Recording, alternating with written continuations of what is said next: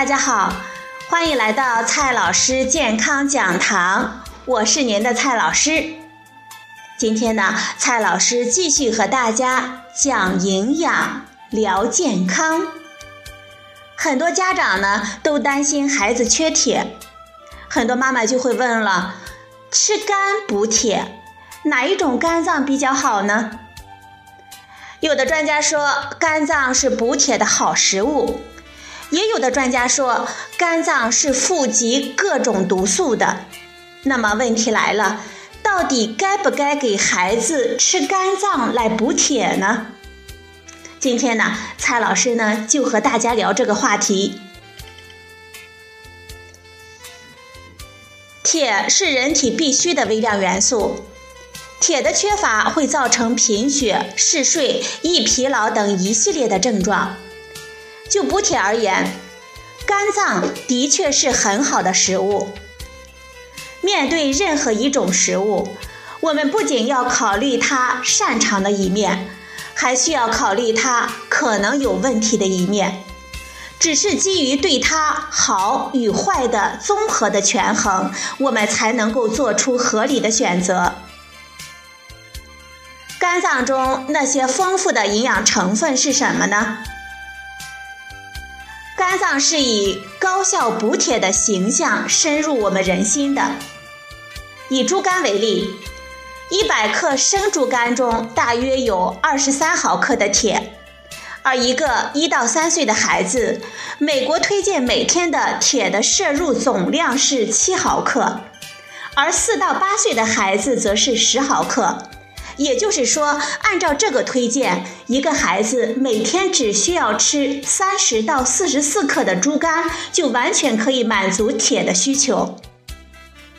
实际上，这个推荐量是基于食谱中所有铁的平均吸收率而估算出来的。人体对铁的吸收率受铁的存在状态影响很大。肝脏中的铁呢，是以血红素铁的状态存在，人体对它的吸收率要大大的高于食谱中其他来源的铁。也就是说，如果依靠猪肝来摄入铁，用不着吃下那么多，我们人体就能够吸收到足够的量。肝脏提供维生素 A 的能力比铁还要强。一百克猪肝中大约含有六千五百微克的维生素 A，一到三岁的孩子每天需要的维生素 A 只有三百微克，而四到八岁的孩子也只有四百微克。也就是说，一个孩子只要每天吃四点六克到六点二克的猪肝，就完全可以满足维生素 A 的需求。除此之外，猪肝中还含有相当丰富的 B 族维生素和蛋白质。一百克猪肝中的蛋白质大约是二十克，这就意味着四十克猪肝中的蛋白质跟半斤牛奶中的蛋白质相当。接下来就到了吃肝脏的健康风险这个问题了。肝脏是处理有毒物质的器官。相比于其他的器官，重金属以及药物在肝脏中的残留会比肉中高一些。不过，具体的含量呢，跟猪吃的饲料和喝的水密切相关，无法一概而论。国外有机构检测过一些市场上不同畜禽的肝脏、肾脏与肌肉中各种重金属的含量，结果是。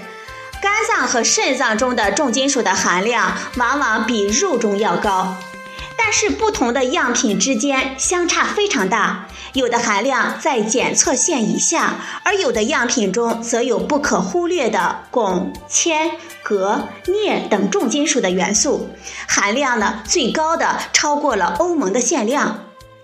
那些含量最高的样品。几十克中的含量就超过了国际标准中的安全摄入线。肝脏中含有丰富的铁和维生素 A，但我们并不是摄入越多越好。比如说，一到八岁的孩子摄入的铁，摄入的上限是四十毫克。一般而言，通过食物摄入的铁不会超过这个限量。吃肝脏的健康风险就主要来自于维生素 A 过量。按照美国制定的安全标准，一到三岁的孩子每天摄入的维生素 A 应该低于六百微克，四到八岁的孩子应该低于九百微克。根据猪肝中的含量，分别相当于九点二克和十三点八克的猪肝，偶尔超过安全摄入量也不会出现问题。但是如果长期过量的摄入，就可能会导致头昏、恶心、头痛、皮肤红肿、关节和骨骼疼痛，甚至昏迷。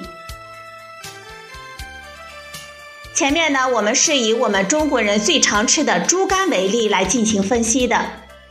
铁和维生素 A 的含量是两个最重要的考虑指标。根据美国农业部食品组成数据库的资料。不同动物的肝脏中，这两种成分的含量相差非常的大。比如说，猪肝，每一百克牛肝中含铁四点九毫克，维生素 A 呢约含有五千微克；每一百克羊肝中含铁七点四毫克，维生素 A 呢七千四百微克。每一百克鸡肝中含铁九毫克，含有维生素 A 呢是三千三百微克。每一百克鸭肝中含铁三十毫克，含有维生素 A 是一万两千微克。每一百克鹅肝含有铁三十毫克，含有维生素 A 是九千三百微克。根据这些数字。羊肝的维生素 A 的含量比猪肝要高，铁含量却只有猪肝的三分之一，完败于猪肝。鸡肝和牛肝的维生素 A 的含量比猪肝低一些，因而安全使用量也就大一些。但是它们的含铁量大大低于猪肝，即使可以吃的多一些，摄入的铁还是不如吃猪肝多。而鸭肝和鹅肝的铁的含量比猪肝高，但是维生素 A 的含量高得更多，所以综合比较来说呢，也还是不如猪肝。简而言之，如果一定要通过吃肝脏来补铁，那么猪肝比其他的肝脏要安全有效的多。接下来的问题就是，我们该不该给孩子吃肝脏呢？考虑到补铁所需猪肝的量相当的小，其中的重金属总量用不着担心。吃肝的原因是要补铁，不吃肝的原因是避免维生素 A 过量。如果一个孩子处于缺铁的状态，那么通过吃肝来补铁还是可以考虑的。考虑到猪肝中的铁的吸收率大大的高于制定摄入量标准所用的平均吸收率，一个孩子每天吃二三十克的猪肝，应该可以获得足够的铁。吃这么多猪肝会导致维生素 A 超标，不过这个程度的超标可能还不至于产生严重的副作用。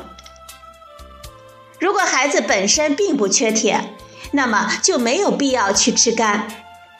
铁跟其他的微量元素一样，只要够了就行，额外补充不会带来什么好处。在这样的情况下，就没有必要去冒维生素 A 过量带来的风险了。猪肝是一种很高效的补铁食物，但是健康饮食不需要建立在某种特定的高能食物上。就补铁而言。只要注意饮食均衡，比如说每天有适当量的肉类和富含维生素 C 的食物，那么同样可以获得足够的铁。好了，朋友们，今天呢，蔡老师和大家讲的话题是吃肝补铁，哪种肝最好呢？今天的节目就到这里，谢谢您的收听，我们明天。再会。